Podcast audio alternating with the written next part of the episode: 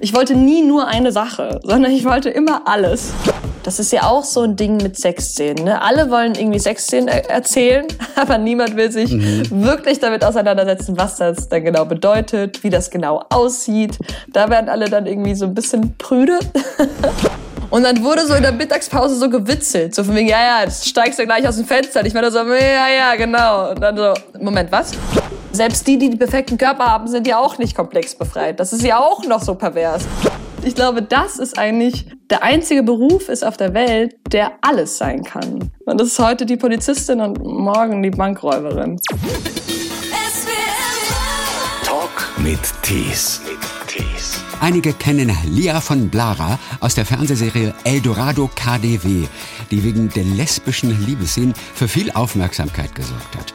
Jetzt war Lia in den letzten Wochen in Worms zu sehen bei den Nibelungenfestspielen. Sie kommt aus der Schweiz, ist aber schon mit 15 nach Berlin gegangen, mit dem großen Ziel, Schauspielerin zu werden.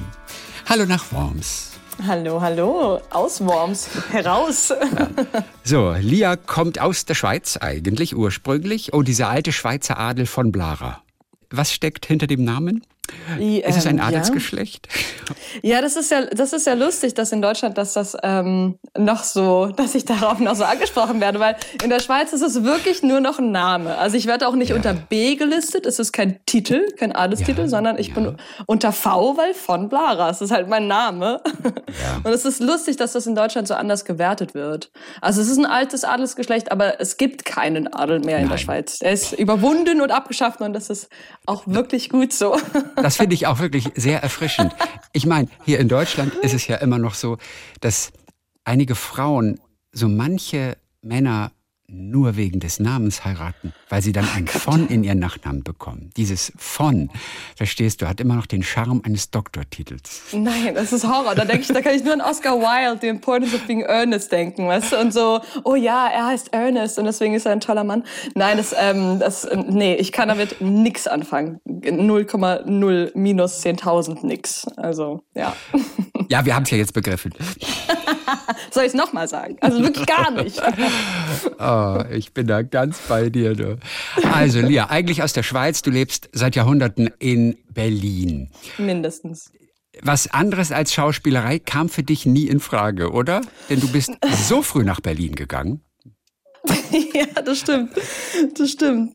Nee, es kam nicht so wirklich was anderes in, in Frage. Ich meine, ich hatte halt damals schon das Totschlagargument überhaupt, ja. weil ich äh, gesagt habe, naja, ich will halt irgendwie ernst genommen werden als Schauspielerin und dafür brauche ich ein richtiges Hochdeutsch. Und da kann ich Ach nicht so. irgendwie auf irgendeiner Bühne stehen und sagen, hallo, ich bin die Lia von Blaro, ich spiele jetzt das Gretchen. Ja.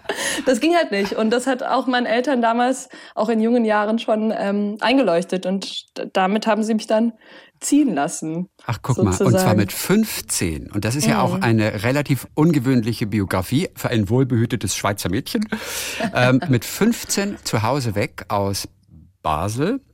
Baselland. Dann in die Großstadt nach Berlin. Was haben deine Eltern denn damals gesagt, als du es das erste Mal erwähnt hast, dass das doch eigentlich das ist, was du gerne machen würdest?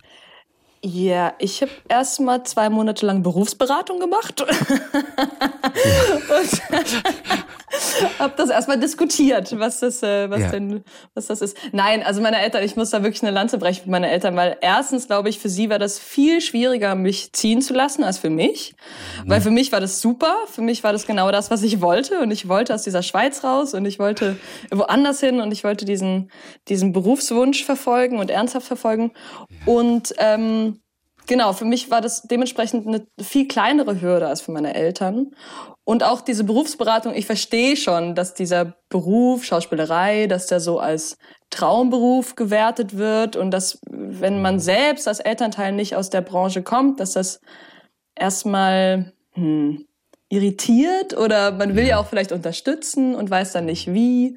Also ich bin da ohne Vorwurf sozusagen. Und diese Berufsberatung war auch super, weil schlussendlich war die Berufsberaterin total überzeugt, dass das voll die gute Idee ist. Okay, Weil das, ich ja dass für dich auch gar nichts anderes in Frage kommt. Ja, außer dass gar nichts anderes in Frage kommt. Also für mich war vor allem auch klar, dass ich gerne Abitur oder Matura machen wollen würde ja. und dass ich da nicht sehr motiviert bin. Und ich glaube, das war so ein bisschen das, was die Berufsberaterin halt auch meinte. Sie meinte, ja, das ist irgendwie ein sehr ein, ein junger, sehr motivierter Mensch, der offensichtlich weiß, wohin er will, dann das ist doch schon mal eine gute Voraussetzung. Dann mhm. lassen Sie Ihre Tochter doch mal ziehen. Ich glaube, es Sie, war so ein bisschen das. Ja. Sie hat einen Plan.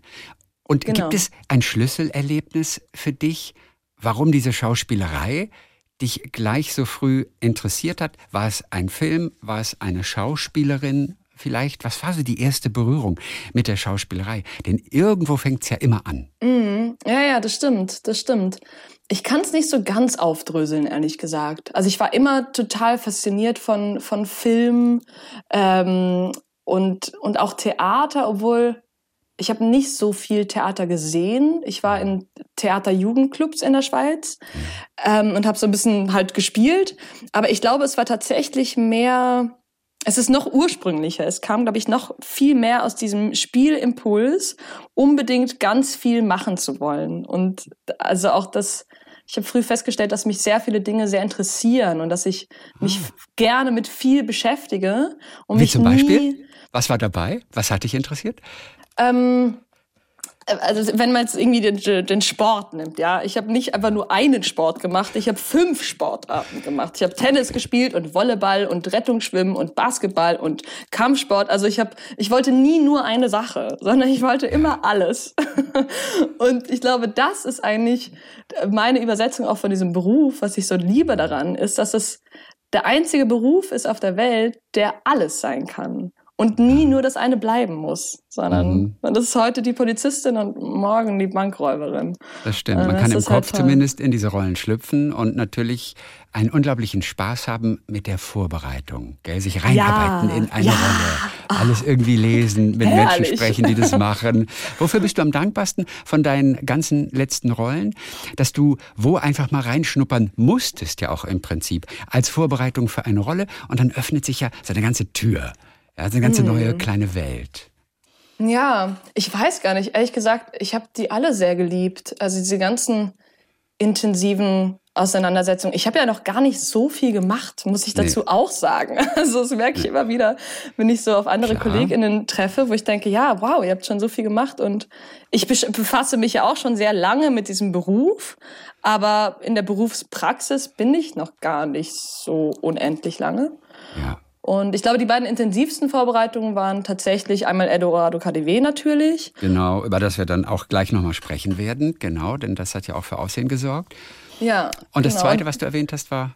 MAPA, die Serie MAPA, MAPA, wo ich eine, eine junge Mutter spiele, wo mir das auch total wichtig war, dass ich, da ich selber keine Kinder habe, dass ja. ich das so spiele, dass ähm, Mütter sich darin wiederfinden können und ähm, dass ich das. Ich finde, es ist ein sehr ernsthafter Beruf. Also auch mit all dem Spaß und und all der Freude, die die muss immer sein. Und ich glaube, es ist immer diese Balance zwischen sich selber nicht so ernst nehmen, aber die Rollen umso mehr. Genau. Natürlich ist ja auch ein gewisser Druck. Da investiert ja auch jemand Geld in dich natürlich. Du trägst einen Film, mit dir steht und fällt alles. Wenn du versagst oder nicht ankommst, nichts rüberbringst mit deiner Rolle, dann ist das ganze Produkt gefährdet. Ich denke mal, das stimmt, wenn, ja, wenn die Stimmung gut ist, macht man sich diese Gedanken nicht. Oder wann hast du diesen Druck auch wirklich mal so gespürt? Oh Gott, also ich finde auch, wenn die Stimmung schlecht ist, möchte ich daran nicht denken. Ich finde, der wirtschaftliche Aspekt ist an dieser künstlerischen Arbeit nicht sehr hilfreich auf jeden Fall.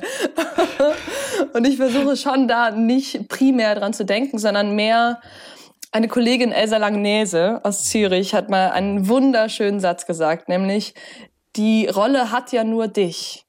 Und ich finde, das trifft es so gut. Also es hat mehr was damit zu tun, dass, dass ich versuche als Schauspielerin dieser Figur, die mir anvertraut wurde, dass ich der so viel sie braucht, ihr mitgebe sozusagen. Ich glaube, da ist es mehr sowas, sowas, als jetzt ja. der, das ist ein Druck und nicht, ja. ja gut, setzt jetzt jemand hier eine Million in Sand. das, damit kann ich, glaube ich, besser umgehen, als, als damit das Gefühl zu haben, ah Mist, ich bin dieser Rolle nicht gerecht geworden oder ich hätte der mehr, noch mehr mitgeben müssen, damit die wirklich sich ganz entfalten kann. Wir hatten sehr wenig Zuschauer. Lia war schuld. Aber die Rolle war sehr, sehr gut. Leider hatte die Rolle nur sie. oh, also über Eldorado KDW wollen wir gleich sprechen noch. Über die mhm. Nibelungenfestspiele selbstverständlich. Ich will nur kurz noch am Anfang mal bleiben in Berlin. Dieser erste Tag in Berlin, wie war der für dich? Was hast du gemacht? Uh. Denn du warst 15 und die Stadt war echt groß. Und ist und sie immer noch. Die Stadt war alt. Ich war jung, die Stadt war alt. Ja, ja. ja. Ähm, ich habe ich hab tatsächlich, also ich weiß noch, wie ich angekommen bin. Ich bin mit meinen Eltern dann mit dem Zug gefahren. Unter anderem, weil ich so viel Gepäck hatte natürlich, weil ich ja jetzt ausgezogen okay. bin. Die sind mitgekommen. Die sind mitgekommen erstmal Filmischer wäre es natürlich gewesen, wenn du alleine ja, ich die Eltern am Bahnsteig winken. Verstehst du? Ein winziges Köfferchen hatte ich bei mir. mein Hund bellte mir nach. Ich zog von dannen. also, weißt du, das wäre wesentlich filmischer gewesen. Aber gut, die Eltern waren auf jeden Fall mit. Nein, die mit Eltern waren dabei. Mhm. Ja, und haben mir geholfen. Und ich habe ja auch, ich habe eine Tante in Berlin, die ah. älteste Schwester meiner Mutter. Und ich glaube, das hat meinen Eltern auch sehr geholfen, da so ein bisschen zu wissen, ich bin jetzt nicht ganz alleine in dieser okay, ja. Millionenstadt. Ja. Ähm, und dann war ich ja auch das erste Jahr auf einem staatlichen Internat, äh, auf einer Insel im Tegeler See. Da wird es jetzt wieder ja. filmisch. Da wird es wieder filmisch, aber wirklich. Weil das echt irgendwie ein bisschen absurd ist. Und ich, ich mochte das immer sehr gerne. Und es ist, es ist irgendwie absurd, weil es staatliche Internate das, ich weiß auch gar nicht mehr, ob das immer noch staatlich ist, ehrlich gesagt. Aber in der Schweiz ja. gab es sowas gar nicht. Also ein mhm. Internat, was staatlich ist, also was nicht für irgendwelche Eliten gedacht ist, sondern was man sich tatsächlich als so Mittelschichtsbürgerinnen irgendwie leisten konnte, das gab es einfach so nicht. Und das ja. gab es aber in Berlin. Und meine Tante hat im äh, Jugendamt gearbeitet als Sozialarbeiterin und wusste von dieser Schule und wusste von, von, von meinem Impuls, dass ich die Schweiz verlassen möchte und dass ich raus will ja. und Schauspielerin werden will. Und daher, so fügte sich das sozusagen zusammen. So für dieses erste Jahr war ich da quasi eingebettet ja, das stimmt. Du hast erst ja nochmal Schule gemacht Schule. und das Abitur genau. dann auch wirklich noch gemacht. Genau, das Abitur habe ich dann aber tatsächlich auch echt, also als Externe gemacht. Ich war dann gar nicht so lange im Internat, weil es war okay. mir ein bisschen zu entspannt und ein bisschen zu viel ähm, Ablenkung, weil ich wollte ja, ich wollte ja ein gutes Abi machen und ich wollte da irgendwie so auch da sehr ernsthaft an die Sache rangehen. Und ja. dann ähm, war ich nur ein Jahr da, war dann nochmal im Ausland, weil ich ja auch weil ich dachte, naja, je mehr Sprachen ich spreche, desto ja. desto besser für mich als Schauspielerin. Und ja. dann bin ich auch schon ähm, extern gegangen. Also bin dann in eine eigene Wohnung gezogen. Da war ich, ich glaube, 17, 16, 17 okay. und habe dann quasi als externe Schülerin mein Abi gemacht. Und das Jahr im Ausland, das war Frankreich schon? Nee. Nee, das Zeitpunkt war nicht Frankreich. Nicht, ne? Das war, nee, damals da konnte ich mit Französisch noch gar nichts anfangen. Äh, in Neuseeland war ich. Du warst in Neuseeland? Ein halbes Jahr war ich in Neuseeland, ja, in okay. Taranaki, New Plymouth. Und mhm. haben Sie mhm. die Schule da ernster genommen als deine ganzen MitschülerInnen da auf, auf dem Internat? Überhaupt nicht. Also Neuseeland, meine Güte, Neuseeland ist ein Partyland, das ist so unfassbar. Nee, in Neuseeland wurde Schule gar nicht ernst genommen, überhaupt nicht. Aber ich habe ich hab Englisch gelernt und das war ja, das ja. war ja irgendwie mehr Sinn der Sache, als dass ich ja. jetzt ja. gute Noten schreibe. Also das war so ein bisschen mein, mein halbes Jahr nicht ganz so ernsthaft äh, Schulkarriere verfolgen. Und Aber wie interessant, dass in Berlin dir zu viel Party war auf dem Internat. Ja, Party ist zu viel gesagt. Party ist zu viel. Aber es war wie so. Zu viel ah, Ablenkung hast du ja auch ja, nur gesagt. Also Party hast du bei Neuseeland gesagt. Genau. Es war einfach genau. nur zu viel genau. Ablenkung. Also ist die Schule denn da lascher? Ist auf der Insel natürlich. Es nein, die Schule gebadet. war toll. Die Schule war mhm. toll, aber du bist quasi nach der Schule bist, hast du nicht deine Hausaufgaben gemacht, sondern hast erstmal ein bisschen rumgehangen und die Leute waren alle sehr lieb und dann war man baden, hat man ein bisschen Volleyball gespielt, dann ja. war man ein bisschen Pferde streicheln. Also, weißt du, es war einfach wie so nicht so der konzentrierte Raum, den ich mir, glaube ich, auch immer ausgedacht habe. Mhm. Ich habe mir, glaube ich, so eine, so eine Vorstellung gemacht, ah, so sieht dann mein Leben aus in Berlin und so mache ich dann mein, mein Abi und konzentriere mich und quasi, ja, nehmen das irgendwie alles sehr, sehr, sehr ernst. ernst. Aber auch damit die Eltern nichts mehr sagen können und damit du dann ganz schnell in Richtung Schauspiel gehen kannst und dich bewerben kannst? Also war das zu dem Zeitpunkt auch immer hm. im Hinterkopf? Nee, ich glaube, damit, das hatte sich für mich eigentlich erledigt. Also ab dem Moment, wo ich in Berlin war, hatte ich das Gefühl, das wird jetzt akzeptiert und ich ja. darf jetzt quasi diesen, diesen Weg gehen, den ich mir selber ausgedacht ja. habe. Und wenn ich dann, okay, sollte ich scheitern oder sollte ich merken, das ist doch irgendwie doof, dann verwerfe ich das wieder und gehe wieder nach Hause, so ungefähr. Okay. Aber alles mit dem ja. Ziel, Schauspielstudium. Ja. Schule fertig und dann Schauspielstudium. Ja. Also du hast dann äh, ja noch erstmal was anderes studiert, auch durchaus. Irgendwas mit, was nicht, Anglistik war dabei und, und, und diverse Anglistik, Sachen. Anglistik, Gender Studies, Sozialwissenschaften. Okay. Aber alles da kann man dabei. auch gut gebrauchen, alles. Aber im Prinzip nur, um die Wartezeit zu überbrücken. Und, Total. und du warst, du warst aber wirklich zäh. Also wie viel äh, Aufnahmeprüfungen hast du gemacht? Ich glaube 13. Aber mhm. Glückszahl vielleicht. War es das bei der 13. bist du genommen worden? Von einer ja, ich glaube schon. Also ich müsste jetzt nochmal alle, alle nachzählen, ja. aber doch, doch, 13, 13 hatte ich, hatte ich, äh, hatte ich mir ja, so gemerkt. Ja. Es ist ja das Normale, dass man einfach da nicht durchkommt. So viele wie Schauspiel studieren wollen. Und da müssen auch die richtigen Leute da sitzen, die das Richtige in dir sehen und die irren sich auch manchmal.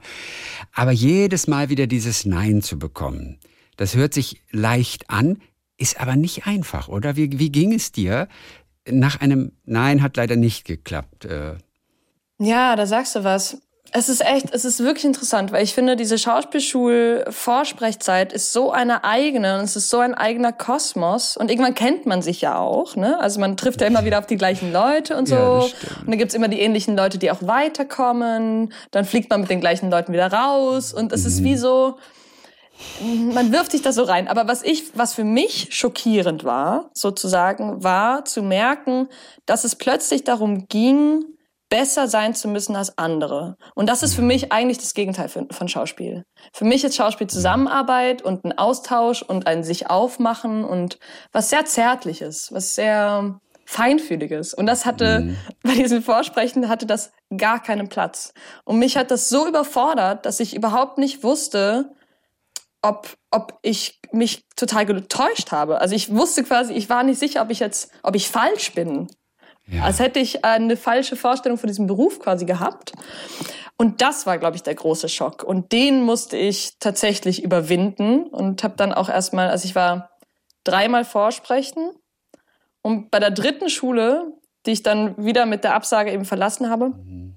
und auch direkt erste Runde wieder raus, ja. habe ich dann eine Freundin angerufen, die irgendwie für ein Jahr nach Indien gefahren ist und meinte, weißt du noch, als du gefahren bist und gesagt und ich zu dir gesagt habe, wenn alles schief läuft, dann komme ich auch. Ich habe das Gefühl, es ist gerade alles schief gelaufen, kann ich kommen? und dann bin ich wirklich für so anderthalb Monate nach Nordindien in tibetisches, ja. tibetisches Kloster zu meiner Freundin Gina und ähm, habe mir das nochmal überlegt, ob ich ähm, ob ich mir das, also ob ich das schaffe, mir das weiter anzutun, oder ob ich mir jetzt ganz schnell was Neues ausdenken muss, was ich machen ja. kann.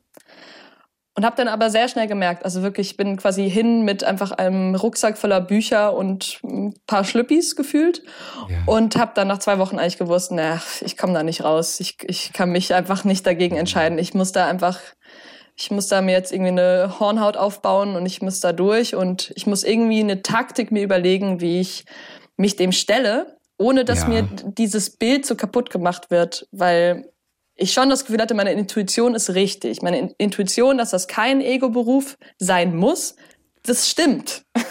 Nur, wie kriege ich das jetzt verklickert? Wie schaffe ich das in so einer Prüfungssituation, mich selber darin zu schützen, in dieser Feinfühligkeit? Und was hast du für eine Taktik entwickelt dann? Ich habe dann die Taktik entwickelt, die ich tatsächlich auch mit äh, einer Freundin meiner Eltern habe ich das dann mal so besprochen. Das war auch sehr gut. Also so dieser Blick von außen hat immer total geholfen. Sie meinte dann zu mir, na ja, vielleicht geht es um eine Augenhöhe. Um eine Augenhöhe, dass es nicht nur ist, du wirst hier geprüft, sondern die Schule wird von dir genauso geprüft. Also, dass es nicht ist, okay, bitte, bitte, bitte gib mir jetzt diesen Platz, sondern ich gehe dahin und mache das, was ich gut finde und was für mich stimmig ist. Und dann schaue ich mal, was die dazu zu sagen haben. Und vielleicht finden wir uns ja. Und wenn wir uns quasi nicht beide was zu geben haben, dann stimmt das auch nicht. Und das hat total gut funktioniert. Ab dann wurde es wirklich so. Das ist das zweite Mal, dass ich so etwas höre. Ah ja? Ich bin nicht mehr ganz sicher, wer es gesagt hat. Ich glaube, es war Nina Gummich, die das mal erzählt hat. Mhm über so Castings. Da ging es eigentlich nicht um, um Schauspielschule, da ging es um, um, um Castings. Man möchte ja eine Rolle manchmal so haben. Mhm. Und, und dann hat, ich meine, das war Nina, dann hat sie gesagt, es geht nicht immer nur darum, dass die mich toll finden. Es geht darum, ja. passt es für mich? Passt ihr überhaupt zu mir? Ja. Und ähm, das ist offensichtlich ein Mindset, was richtig, was richtig funktioniert und effektiv ist. Total. Und ich glaube, es ist so wichtig, weil wenn du keine eigene künstlerische Agenda hast, in jedem Falle, ob das ein Casting ist oder ein Schauspielschulvorsprechen oder was auch immer, dann bist du total ausgeliefert. Und du hast nichts in der Hand. Dann, dann, dann brauchst du die ganze Zeit was von außen, was du aber nur dir selber, glaube ich, von innen geben kannst auf eine Art. Dann So. ist man auch nicht so klein, wenn man reingeht. Man ist Nee. automatisch größer Und das ist kommt man so ja auch in den nicht. Bereich Augenhöhe. Nee. Genau, man muss ja gar nicht klein sein. Das Na ist gut, ja am. Ende gibt's da 100 Bewerber und einer bekommt's und man ist natürlich schon, man ist ja klein in dem Augenblick nur. Die haben so viel Macht über dich und die Wahrscheinlichkeit, dass du scheiterst, die ist ja auch so groß, dass ja, man das aber auch was ist einfach dann, Also was muss. ist dann ein Scheitern sozusagen? Also weißt du, ich glaube, an eine Schule zu, an einer Schule zu studieren oder eine Rolle zu bekommen, wo die Leute nicht wirklich von dir überzeugt sind, dann stimmt es auch nicht. Dann will man das vielleicht auch nicht unbedingt machen. Also ich glaube, es muss schon irgendwie, es muss schon irgendwie matchen. Die Funken müssen schon irgendwie fliegen. Ansonsten kann man das irgendwie auch vergessen. Aber deswegen finde ich auch übrigens so im Berufsleben, ich finde das auch total sinnvoll, sich einfach so kennenzulernen zwischen Schauspiel und Regie. Also nicht im Sinne von privat Kaffee trinken, aber Mhm. so ein Berufs, Berufstreffen sozusagen. Ja. Dass man nicht sofort in diese, na jetzt spiel mal was, mach mal was, sondern Mhm. okay, was, worum geht, es uns denn eigentlich und was sind unsere Ansichten? Wie verstehen wir vielleicht die Figur? Wie verstehen wir die, die Geschichte, das Narrativ, die Dramaturgie? Und ich habe manchmal das Gefühl, das ist viel fruchtbarer als so eine Prüfung. Kannst du jetzt spielen? Als du letztendlich den Platz an der Schauspielschule bekommen hast, beim 13. Mal, wusstest du in dem Augenblick sofort, hier stimmt was? Ich glaube, hier, hier habe ich eine echte Chance. Die geben mir den Platz. Nee, ehrlich gesagt, ähm, war das alles so ein bisschen. Ich ähm, habe am Ende stand ich da und hatte drei Plätze an drei Schulen und war davon total erschlagen und wusste überhaupt nicht, was ich machen soll, weil ähm, die erste Endrunde, die ich quasi bestanden habe, da habe ich gar nicht kapiert, dass das die Endrunde war, weil das war die zweite Runde an der Schauspielschule in Ludwigsburg, die ich sehr sympathisch fand und wo ich total neugierig war, was wie die, diese Schule funktioniert und so. Und das war aber die zweite Runde und ich bin wie selbstverständlich davon ausgegangen, dass es halt drei Runden geben wird und habe nach der zweiten Runde, die ich dann schon gespielt hatte, gefragt, ja, wann ist denn die dritte? Und da waren die so, es gibt keine dritte Runde, das war's. und ich war so, oh, ach so, ah ja, okay, aha, okay, also es ging jetzt, ähm, hm, ich muss jetzt gut gewesen sein, sonst war's das.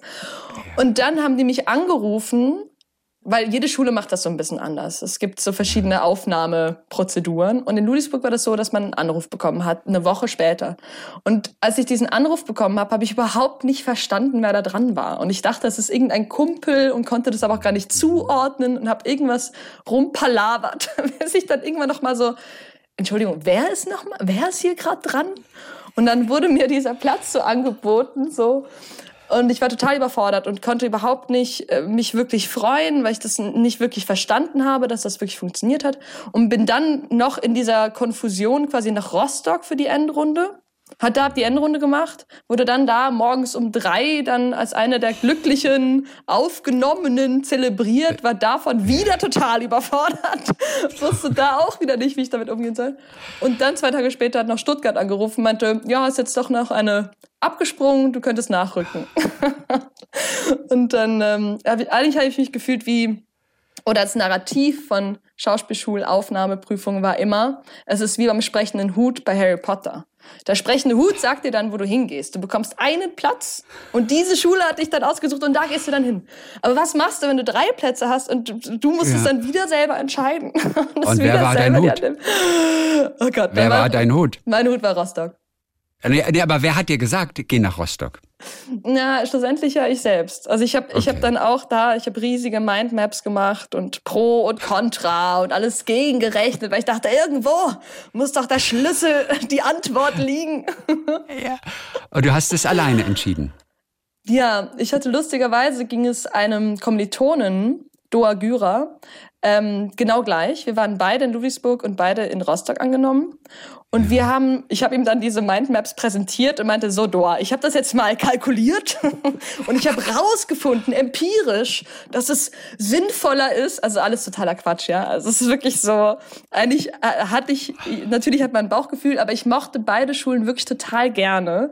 Und für mich war es total schwer, da eine klare, eine klare Entscheidung zu treffen, nur aufgrund meiner Intuition. Mhm. Ähm, und dann habe ich das eben so gepitcht, von wegen ist es irgendwie sinnvoller oder das ist die härtere Ausbildung oder keine Ahnung. Und Doa hat mich angeguckt und meinte, scheiße, ich glaube, du hast recht. Und dann sind wir beide nach Rostock und haben wirklich auch okay, zusammen beide. gewohnt und haben dieses Studium zusammen oh. gemacht. Ja. Ach toll. Die Gebrüder von Gyra. und, und wie geht's äh, Doa jetzt? Super, der spielt gerade an, an, der Schaubühne.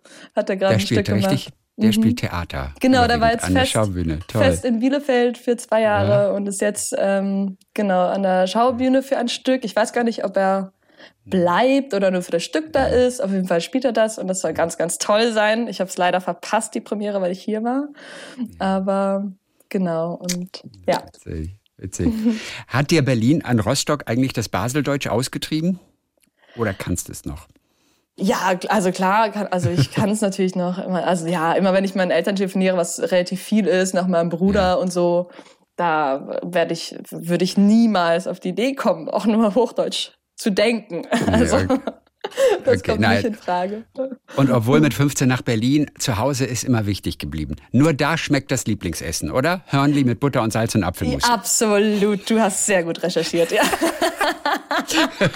Nur zu Hause. Gell, in Berlin, wenn du es dir selber machen möchtest, schmeckt anders, oder? Ist absolut. Es ist was anderes, ob man bekocht wird oder ob man selber gekocht hat. Das stimmt, ja. das ist schon so, auf jeden Fall. Nee, zu Hause ist, glaube ich, sehr wichtig. Ich glaube auch, wenn ich mich nicht so gefestigt gefühlt gehabt hätte in meinem Elternhaus oder in meinem Ursprung, ich weiß nicht, ob ich, ob ich so leichtfüßig nach Berlin gezogen mhm. wäre also ja, ich habe schon viel auch retrospektiv darüber nochmal so ein bisschen reflektiert und versucht, das so nachzuvollziehen.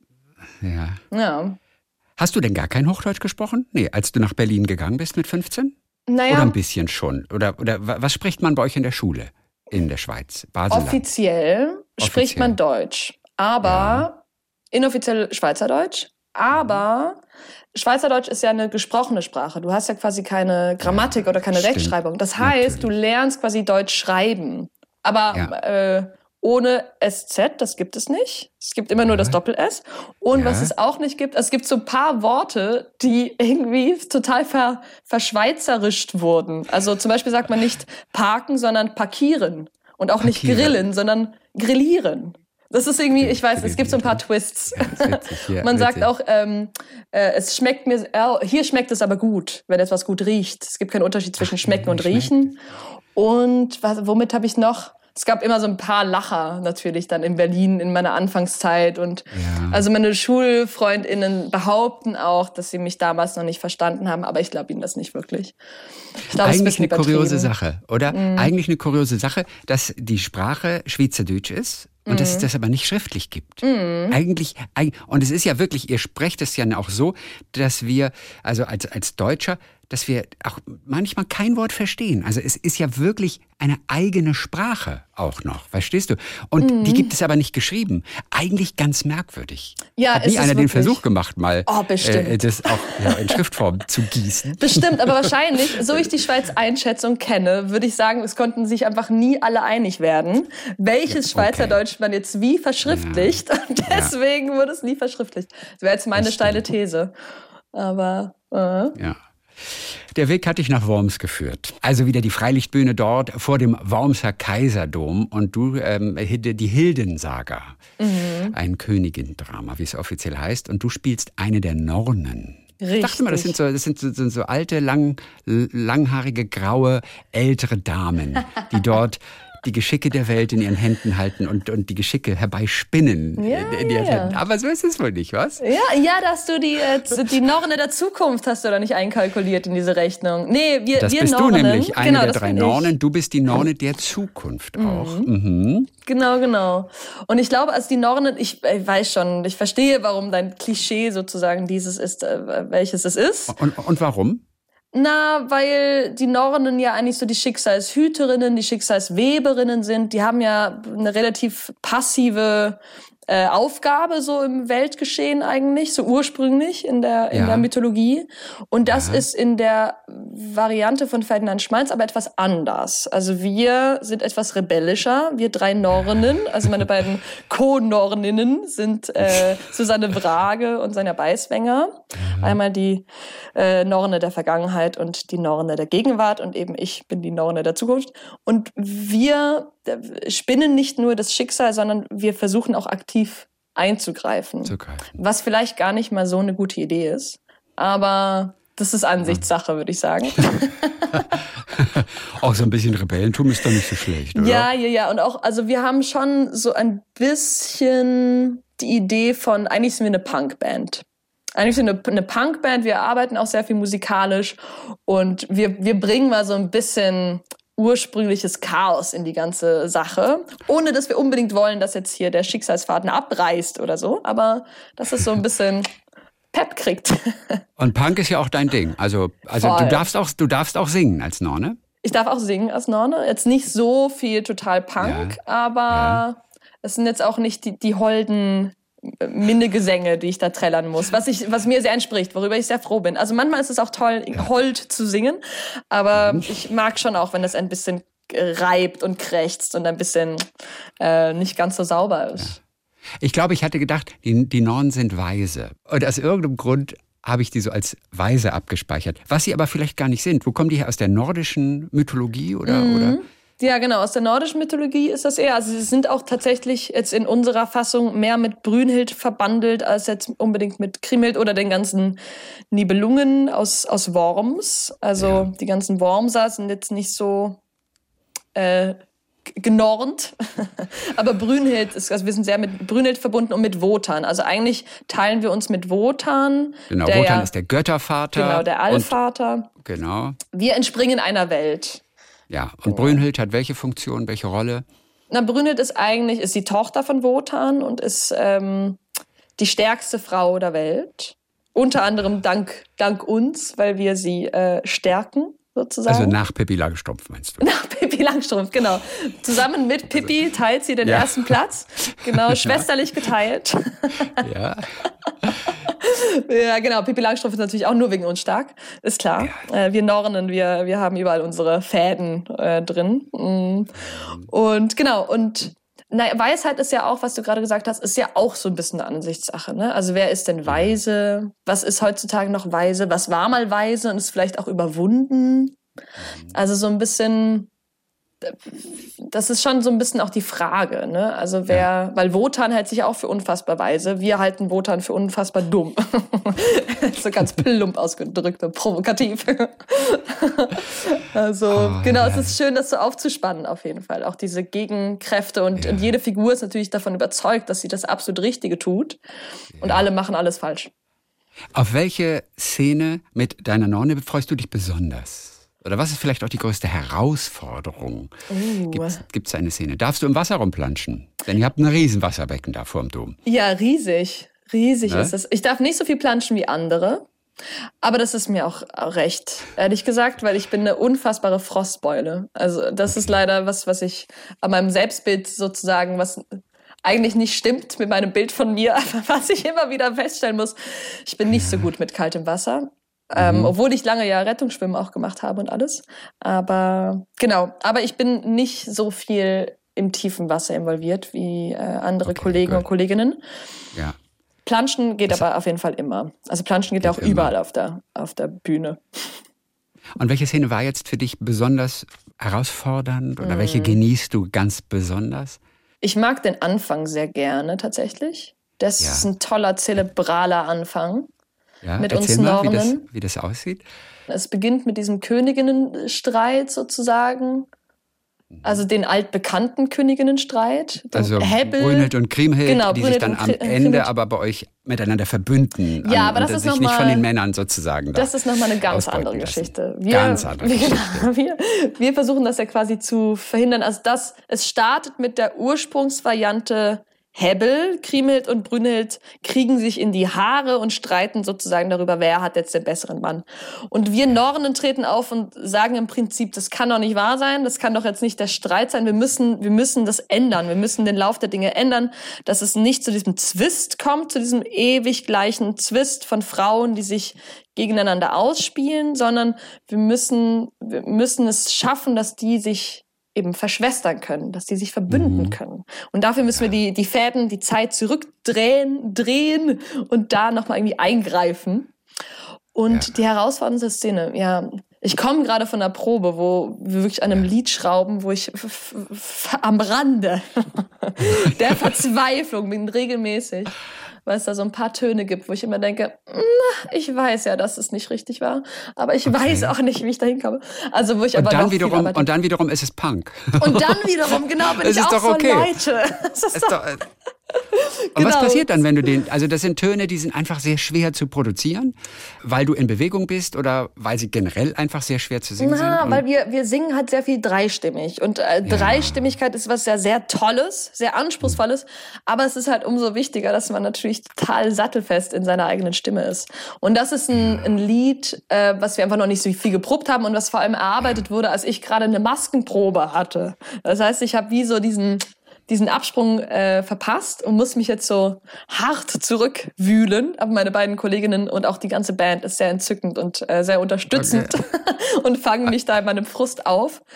Und äh, ich glaube, da steigen wir heute Abend auch direkt wieder ein in diese, diese okay. Probe. Und das ich glaube, das wird auch toll. Ich, ich glaube, das ist mhm. auch so ein Ding. Ich sehe da so viel Potenzial und ich höre schon, wie das total toll klingt und diese Dreistimmigkeit sich auflöst. Aber, Aber, wärst du dabei gewesen in dem Augenblick, als dieser Song sozusagen mit äh, kreiert und entworfen wurde, hättest du gesagt, nee, der Ton geht gar nicht, den nehmen wir mal schön weg. genau so. Und die Hä? Chance hast du halt verpasst. Jetzt hängst du mit dem Ton da. Oh, herrlich. Also die Hildensaga, ein Königinnen-Drama auf der Bühne vor dem Kaiserdom. Mhm. Bis auf den 25. Den 25. Oh, spielen wir nicht. Da? da spielen wir so, nicht. Da, spielt da ist, einfach, nicht, da ist Pause. Also 15. bis 24. So. und dann 26. bis 31. Ach so, und ich dachte schon, Madame hat dann einen Dreh in Hollywood oder oh, irgendwie so. Am 25. So. habe ich frei. Da musste ich, nämlich für Tarantino äh, in Leipzig kurz was drehen. Genau. Für Tarantino in Leipzig, genau in der Kombination. Das wurde, das wurde gleich vertraglich festgelegt. Genau. Naja. Wer weiß, vielleicht hat er auch Eldorado KDW gesehen. Jetzt ist unsere Zeit. Jetzt ist unsere Zeit. Also, das war ja eine Serie, die für heftige Reaktionen gesorgt hat, ähm, allein aufgrund dieser lesbischen Liebesbeziehung. Und deine Mutter erwischt euch beiden dann im Bett miteinander, bringt die Beziehung auseinander, will deine Fritzi, das bist du, in mhm. einer Nervenheilanstalt unterbringen. Es sind diese, ja, für uns im Nachhinein großartigen 20er Jahre, Weimarer Republik, in denen so viel möglich war, in denen so viel Offenheit plötzlich existierte. Das ist ja eine richtig spannende Zeit eigentlich. Im Nachhinein finden wir es ganz toll. Das war nicht immer schön, glaube ich, als man da gelebt hat in den 20ern. Also wir glorifizieren sie natürlich auch so ein bisschen. Was hast du recherchiert für diese Rolle? Eldorado KDW. Was hast du da für dich entdeckt für deine Rolle über das Leben damals? Oh, ganz viel. Wirklich klar. Unfassbar viel habe ich da entdeckt. Und mir ging es auch so. Also ich finde diese Gratwanderung zwischen Glorifizierung und ähm, okay, das und das hat aber auch existiert und das war überhaupt nicht glorreich. Und auch das, Armut. Also genau, viel, also, meinetwegen frohes ist, Tanzen abends und so weiter. Aber, aber ich glaube, es war, es war auch eine wirtschaftlich echt schwierige Zeit. Extrem. Und ja auch sexistisch ohne Ende. Und auch, also als Frau zu der Zeit war das, glaube ich, überhaupt kein Spaß, weil du hattest Anrecht auf gar nichts. Also es war, mhm. ich glaube, es war eine sehr, sehr komplexe Zeit. Und ich weiß nicht, ob das vielleicht nicht immer auch so ist. Also ob man seine eigene Zeit, weil man so drin steckt, ähm, dass man gar nicht feststellen kann, was alles daran toll ist oder wie schrecklich es eigentlich ist. Also das Erleben von einem Moment ist ja was sehr Komplexes eigentlich. Es passiert so viel mhm. gleichzeitig, dass es sehr schwer zu greifen ist. Und das ist ja auch das Tolle daran, wenn man zurückschauen kann, weil man die Dinge äh, sortiert serviert bekommt schon. Man weiß schon, ah, ja, das, das ist jetzt eine blöde Entwicklung, weil die führt dann dahin und das war super, aber leider hat das nicht überlebt oder keine Ahnung.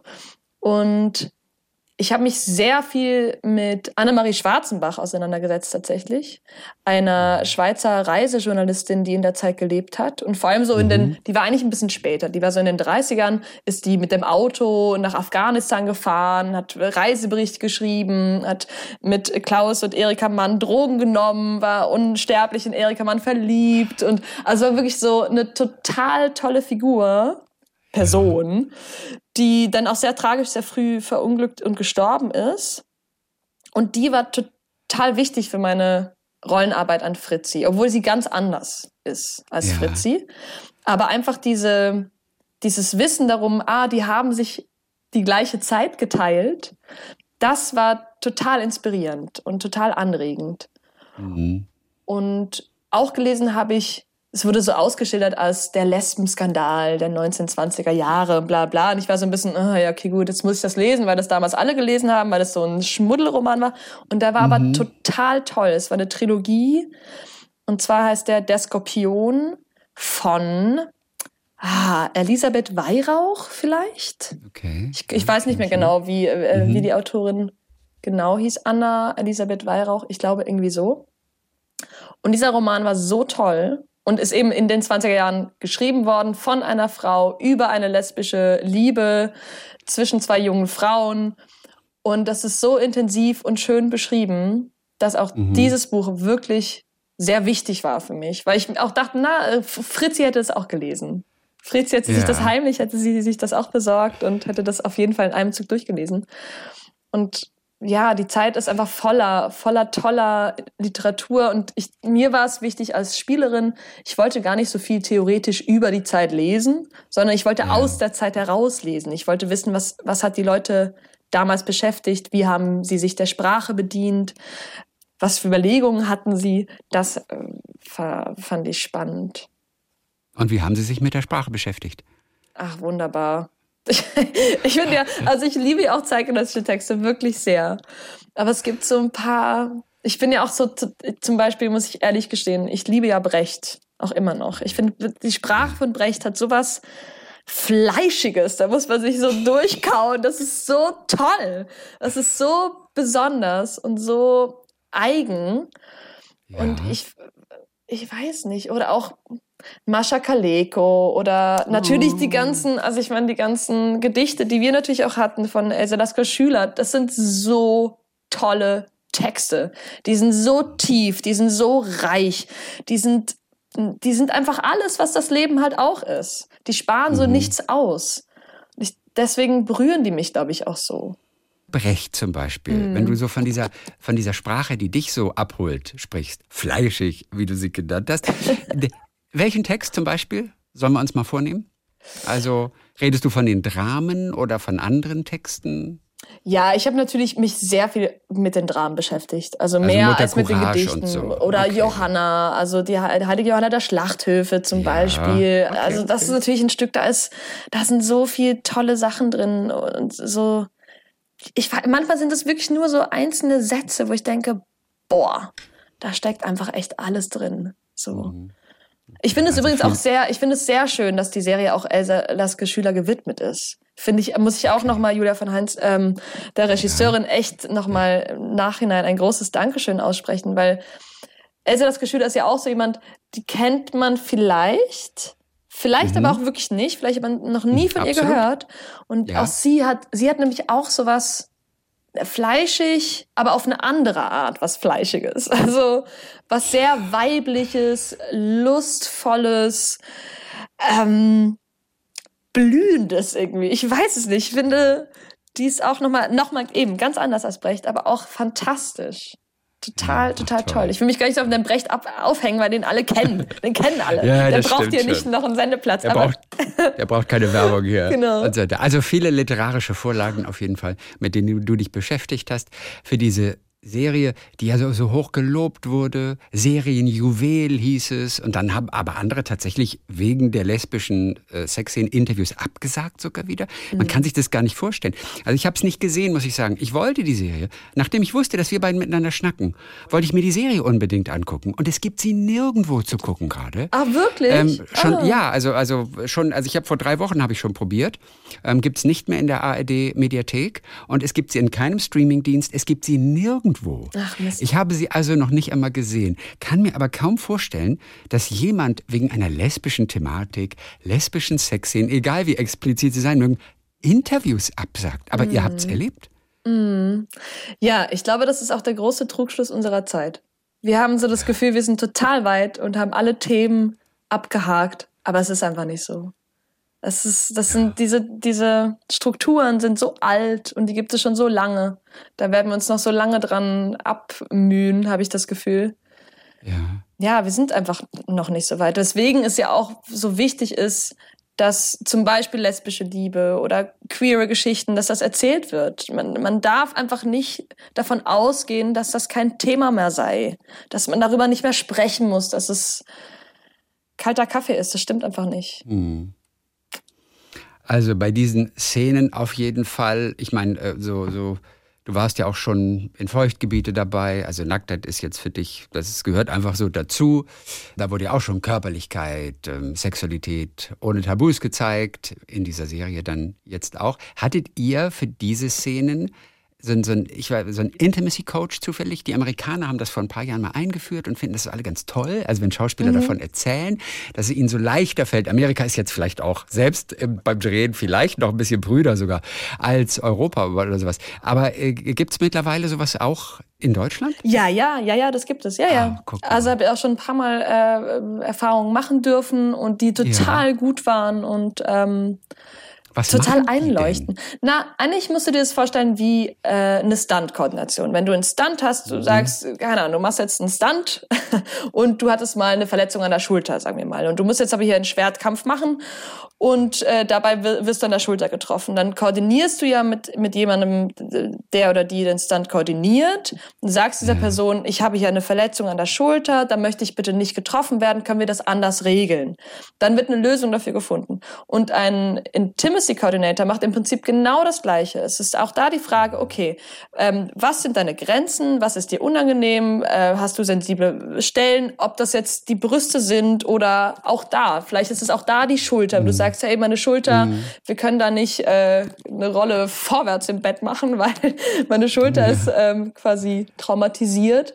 Also eigentlich geht es nur darum, wie findet man narrative Lösungen, um zum Beispiel diesen äh, eine intime Szene, eine Sexszene so zu erzählen, dass sie toll ist, dass sie funktioniert und dass alle sicher sind dabei. Und dass auch wenn was schief läuft, dass man eine Ansprechperson hat, die äh, sich darum kümmert. Und in unserem Fall war das auch Julia von Heinz, die Regisseurin, die mit okay. uns quasi die Koordination übernommen hat und ähm, mhm. die sich auch sehr dafür eingesetzt hat, dass wir schon in Berlin, bevor wir ja, wir haben ja in Ungarn gedreht, den Großteil der Serie, bevor ja. wir überhaupt nach Ungarn gefahren sind, haben wir schon diese Szenen auch geprobt in Berlin, dann nochmal in Budapest und dann erst ja. sind wir quasi mit sehr viel Zeit in diese Szenen reingegangen. Und das war total gut, weil, weil ich glaube, die Verletzungen passieren dann, wenn keine Zeit da ist, wenn was ganz schnell gehen muss und ja. wenn sich jemand nicht damit befassen will. Das ist ja auch so ein Ding mit Sexszenen. Ne? Alle wollen irgendwie Sexszenen er erzählen, aber niemand will sich mhm. wirklich damit auseinandersetzen, was das dann genau bedeutet, wie das genau aussieht. Da werden alle dann irgendwie so ein bisschen prüde mhm. und, und verstecken sich dann so ein bisschen. Was total schade ist, weil ich finde, also einerseits finde ich das eh auch komisch, dass wir so ein Körpertabu haben auf eine Art. Also dass es so behaftet ist, wenn man seinen Körper irgendwie nackt zeigt, dass das was super aufregendes, schlimmes, furchtbares sein muss. Wo ich denke so, äh, meine Güte, wir haben alle irgendwie Körper. Warum ist es so aufgeladen? Ja, ist unser Geburtstagsanzug, mein ja, Gott. Ja, wirklich. Und es ist wie so, dass da so ein, also so ein Tamtam -Tam drauf gemacht wird, das verstehe ich irgendwie nicht so richtig. Auch als Schauspielerin, wo ich denke, nein, es ist mir wichtig, ja. dass ich meinen Körper meinen Figuren zur Verfügung stellen darf. Und wenn es inhaltlich begründet ist, dann möchte ich mich meinem Körper auch bedienen können, also auch technisch dazu in der Lage sein, mich dem zu bedienen ähm, und damit auch was Inhaltliches zu erzählen. Es hat auch mit Komplex natürlich zu tun, aber auch irgendwo erfreulich zu sehen, dass selbst Menschen, die auf der Leinwand einfach wie schöne Göttinnen oder Götter daherkommen, dass auch die letztendlich natürlich irgendwo einen Komplex haben. Und ich glaube, fast jeder von uns hat natürlich irgendwo sowas. Ja, wahrscheinlich wirklich einfach alle. Und das ist eigentlich total schade. Alle, ne? Ja, und das ist so, eigentlich ist es so überflüssig. Eigentlich müsste der Komplex ja. gar nicht da sein. Und man dürfte auch da viel feinfühliger sein. Und das, obwohl dieses FKK man ja vor allem in Deutschland kennt. Das, das kennt man ja. Ich habe zufällig letzte Woche irgendwie den Artikel gelesen darüber. Das gibt's woanders in der Welt kaum. Witzigerweise, ich habe bei Deutschlandfunk Kultur habe ich darüber etwas gehört.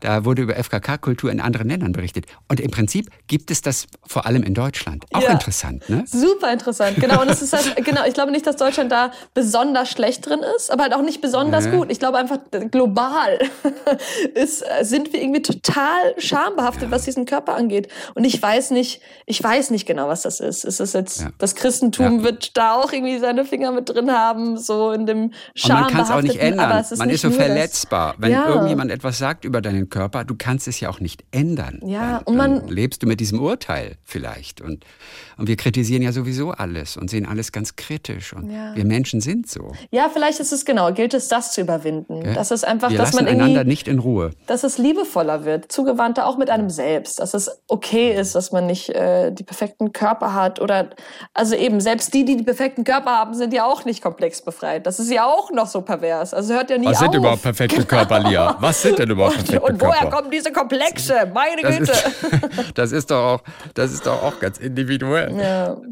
Auf jeden Fall, äh, diese Szene ist aber durchgehend, also, also, also eine Sexszene, die dann noch manchmal wirklich eine mehrere Minuten dauern kann, die ist schon sehr stark durchchoreografiert oder ist auch ein bisschen Flexibilität noch dabei? Nee, die, ist, sagt, die ist absolut die ist choreografiert. Wir wissen ganz genau, was, mhm. wann, wo, wie passiert, was die Kamera macht, was wir machen, also Valerie Stoll, meine Kollegin und ich, in dieser Szene, ähm, worum es inhaltlich geht. Ich glaube, das ist halt auch so der ja. Punkt des Knacktus. Wenn es inhaltlich nicht angebunden ist, dann wird's halt irgendwie äh, Voyeurismus. Und das will, also das hilft keiner Geschichte. So. Mhm. Und genau, nee, wir waren total, total involviert. Ja. Also in vielen Beziehungen auf jeden Fall eine aufregende Arbeit, wie ihr Schauspieler ja gerne sagt, eine aufregende, besondere Arbeit. Du musstest auch in einer Szene aus dem Fenster klettern, obwohl du Höhenangst hattest. Hattest du diesen Moment etwa so die ganze Zeit im Hinterkopf? Ach Gott, morgen drehen wir dann diese Szene, äh, wo ich aus dem Fenster klettern muss, dass das ständig im Hinterkopf ist, was man ja gar nicht will? Ich habe den komplett vergessen. Was fast noch schlimmer ah. ist. Ich, es war, es wurde gedreht an einem Moment, wo ich schon, ich habe einfach, ich bin nicht mehr durchgestiegen in dem Drehplan. Ich habe einfach nur noch gemacht. Ich habe wirklich, und ich habe zum Teil, und diese Szene war eine dieser Szenen, wo ich das überhaupt nicht auf dem Schirm hatte, dass es an dem Tag dran war. Und dann wurde so in der Mittagspause so gewitzelt, so von wegen, ja, ja, jetzt steigst du gleich aus dem Fenster. Und ich war so, ja, ja, genau. Und dann so, Moment, was? Ach, das ist jetzt diese Szene, die kommt jetzt. Deswegen fahren jetzt alle schon nach Hause und ich mache hier weiter. Und es war echt so, und ich dachte so, scheiße. Und dann bin ich da irgendwie hoch und dachte so, oh, Alter, dritter Stock und jetzt kletter ich da runter. Okay, na gut. Und habe aber natürlich auch den Ehrgeiz, das natürlich dann auch selber zu machen. Also wenn ich dann einmal mich darauf eingelassen habe, mir das einmal vorgenommen mhm. habe, dann will ich das auch durchziehen. Also das ist ja auch so eine Krux an, an mir selbst, mit mir selbst, dass ich dann nicht so gerne nachgebe und sage, ja gut, dann macht das jetzt hier okay. mein, mein Double, sondern ich will das dann schon auch selber machen. Und das war dann es hätte auch die Möglichkeit gegeben? Es gab, es gab ein Double. Es gab auch ein Double okay, und es, es wurde mir dann auch. Aber du wolltest es dann letztendlich selbst machen. Ja, unbedingt. Unbedingt. Das ist ja auch aufregend. Und ich finde, das sind ja auch alles Impulse, die kann man wunderbar übersetzen in Spielimpulse und wunderbar mitnehmen. Und dazu warst du in der Lage gerade. Also diese Angst oder was auch immer in dir los war, dieses Aufgewühlte, das konntest du mit in die Rolle dann reinnehmen. Es hat dir wirklich auch was gebracht für die Szene. Ich weiß nicht, ob es äh, besser also. gewesen wäre, wenn ich keine Höhenangst hätte, sozusagen. Das weiß ich natürlich ja. nicht. Aber ich glaube schon, also als Spielerin hatte ich schon das Gefühl, ich kann da jetzt Sachen mitnehmen. Also was ich krass mhm. finde bei so Ängsten, wie eben Höhenangst ist, dass der Körper einfach übernimmt. Dein Körper ist total egal, ob du jetzt gerade hier arbeiten musst oder nicht. Der fängt an zu zittern und du merkst, ah oh, fuck, und ich hier irgendwie raus und bist total shaky und schwitzt und bist nur noch so, mm. aber das, ich finde in dem Moment, wo ich weiß, okay, und jetzt, jetzt spiele ich das, jetzt nehme ich das quasi mit und übersetze ja. das ins Spiel, hört das irgendwie auf dann sind die. Und du durftest auch zittern in der Szene. Sowieso, natürlich, genau, sowieso. Ja, aber es es ist wie, es ist, das Spiel bemächtigt mich, meine Ängste äh, in den Griff zu bekommen, auf eine Art. Mhm. Also als, als würden mir die Fäden quasi in die Hand gelegt und ich merke, ah, jetzt kann ich ein bisschen mehr geben, jetzt muss ich ein bisschen weniger Angst haben. Und es, es erhebt mich in so eine Situation, was ich sehr spannend finde, dass selbst der Körper anfängt, sich dem der Rolle zu beugen sage ich mal. Ja. Also selbst der, der Körper gehorcht der, der Figurlogik. Und das finde ich total toll und spektakulär eigentlich als so emotionale Erfahrung. Und am Ende bist du natürlich froh, dass du da zu sehen bist, auch in dieser Szene, wie sie Absolut. aus dem Fenster klettert. Ne? Dann erzähl uns ganz zum Schluss noch über den Film, den du gemacht hast. Der wurde auf Festivals bisher nur gezeigt, glaube ich. Youth Zootopia. Mm. In Deutschland gab es den noch nicht im Kino, ne? Nee, in Deutschland noch nicht, aber in der Schweiz. In der Schweiz hatten aber wir. Er kommt. Genau, der kommt. Wir haben jetzt, glaube ich, langsam einen Verleiher. Das war jetzt sehr, sehr schwierig, okay. weil die ganzen ja. Verleiher halt so zugestopft äh, waren mit Filmen, die mhm. schon seit zwei Jahren eigentlich raus sollten und die Kinos waren zu. Ja. Das war echt ja. eine sehr schwierige Zeit und der Film ist für uns alle, die wir daran beteiligt waren, glaube ich, eine totale Herzenssache. Also wir haben diesen Film alle gemeinsam sehr, sehr gerne gemacht. Das war ein Debütfilm von Dennis Stormer, der in Ludwigsburg studiert hat, Regie. Und das Drehbuch haben geschrieben Dennis und Marisa Meyer, die auch die Produktion gemacht hat. Und das Besondere an dem Film ist, glaube ich. Es ist ein wilder Film. Es ist ein wilder Fall, ne? Film. Ne? Du spielst Vanya, die ist ganz jung und die muss sich entscheiden, bin ich jetzt erfolgreich oder, oder habe ich ein schönes Leben einfach hier, dolce far niente und bin ich Teil einer Gemeinschaft oder achte ich eher auf mich selbst und verwirkliche mich selbst und dann kommt ein Algorithmus, genau, genau. der ihr das anbietet und sie muss sich entscheiden. Also ein abgefahrener Film, ne? Total abgefahren, aber auch nicht zu abgespaced. Ich habe schon das ja. Gefühl, der hat schon viel mit unserer Zeit und auch mit unserem Zeitgefühl, unserem Gesellschaftsgefühl zu tun, weswegen er, glaube ich, nicht so weit weg ist, auch wenn er wild ist. Und ich glaube, das, mhm. das schätze ich so an der, an der Geschichte auch. Also dieser Algorithmus existiert und der ähm, rechnet sozusagen anhand deiner Social Media Daten aus, ob du jugendlich bist oder erwachsen. Und das ist also abhängig davon, ob du verantwortungsbewusste ja. Sachen postest oder einfach nur irgendwie Quatsch. Und Vanya und ihre äh, Freunde und Freundinnen haben sich halt dafür entschieden, jetzt für immer jugendlich zu sein und einfach immer nur Quatsch zu posten und Quatsch zu machen machen. Und dann kalkuliert der Algorithmus trotz des Quatsches, dass sie eigentlich total gut wäre als Erwachsene und bereit ist, diesen Schritt zu gehen. Und dann hat sie plötzlich all diese Privilegien und denkt natürlich, haha, jetzt habe ich das Beste aller Welten und ähm, nehme mir irgendwie die ganzen guten Sachen mit und kombiniere das. Und das funktioniert natürlich gar nicht. Das klappt überhaupt nicht. Und ja, ich, ich mag den wirklich immer noch. Ich mag den sehr gerne, weil der hat so eine eigene Ästhetik und so eine Energie, die es so selten auch zu sehen gibt. Einfach. Ja. Und die so viel Spaß macht zuzuschauen. Ich, ich schaue auch den anderen Figuren so unheimlich gerne zu. Ich finde die alle so saugut. Elsa Langnese, die Kollegin, die ich vorhin gerade zitiert habe übrigens, die spielt ja. da auch mit. Die spielt Greta, die beste Freundin von Vanya. Genau, und also es ist wirklich der ganze Cast ist ganz bezaubernd und sehr, sehr besonders, auch in der Konstellation. Ja. Gibt es eine Szene, weil ich muss gerade daran denken, also der Film wirkt schon in den einzelnen Szenen, die ich gesehen habe, der wirkt so unglaublich, also auch, auch, auch schnell und äh, energievoll und so weiter. Und wenn wir von Energie am Set reden, gibt es eine, eine Szene, an die du gleich denken musst, die auch wirklich alleine vom Drehen her besonders war, weil eventuell auch eine ganz besondere Energie einfach dort am, am, am Set war. Ich habe das Gefühl, dass diese besondere Energie tatsächlich einfach so langweilig es klingt, aber die war eigentlich ja. immer da. Die war so, also gerade diese Zeit, es gibt dann halt so die Zeit, die wir in Hessen gedreht haben, was mehr so die jugendliche Zeit war, und die erwachsene Zeit, die mhm. wir mehr in Zürich gedreht haben. Und mhm. natürlich, auch wenn ich gefragt werde, was hast du lieber gedreht, ist auf jeden Fall der jugendliche Teil, weil der so kopflos und so radikal und so wild ist, dass das so viel Spaß gemacht hat, dass klar war, ich muss hier keine Kompromisse machen. Und wenn ich an diese Zeit denke in Hessen, wir hatten auch eine Probewoche, wo wir wirklich einfach den ganzen Tag uns einfach gegenseitig gefilmt haben und einfach nur improvisiert haben. Der Film ist auch ganz viel durch Improvisation entstanden. Wir hatten zwar ein Drehbuch, das besagt hat, die und die Szenen werden wir brauchen und die wollen wir erzählen, aber wie die erzählt werden, mit welchem Text, auf welche Art und Weise, was da passiert, genau, das war uns überlassen. Und das war mhm. so toll, diese Verantwortung auch zu tragen und diese Verantwortung für diese Figur auch da wieder, ne? Ernst zu nehmen mhm. und total auszufüllen und wirklich auch immer nach den radikalsten Lösungen oder Erzählweisen zu suchen und da möglichst konsequent einfach durchzuziehen. Und das war in dieser Probewoche vor allem und aber auch in der restlichen Zeit eben in Hessen. Diese ganzen jugendlichen Szenen waren so explosiv. Die waren so mhm. hoch emotional aufgeladen die ganze Zeit. Das sieht man jetzt natürlich auch gar nicht alles im Film. Es ist ja auch ganz, wir hatten so viel Material. Wir haben allein Handymaterial von unseren Spielhandys hatten wir, ich glaube, allein irgendwie acht Stunden oder so. Also es gibt okay. unfassbar viel Material, was nicht verwurstet wurde.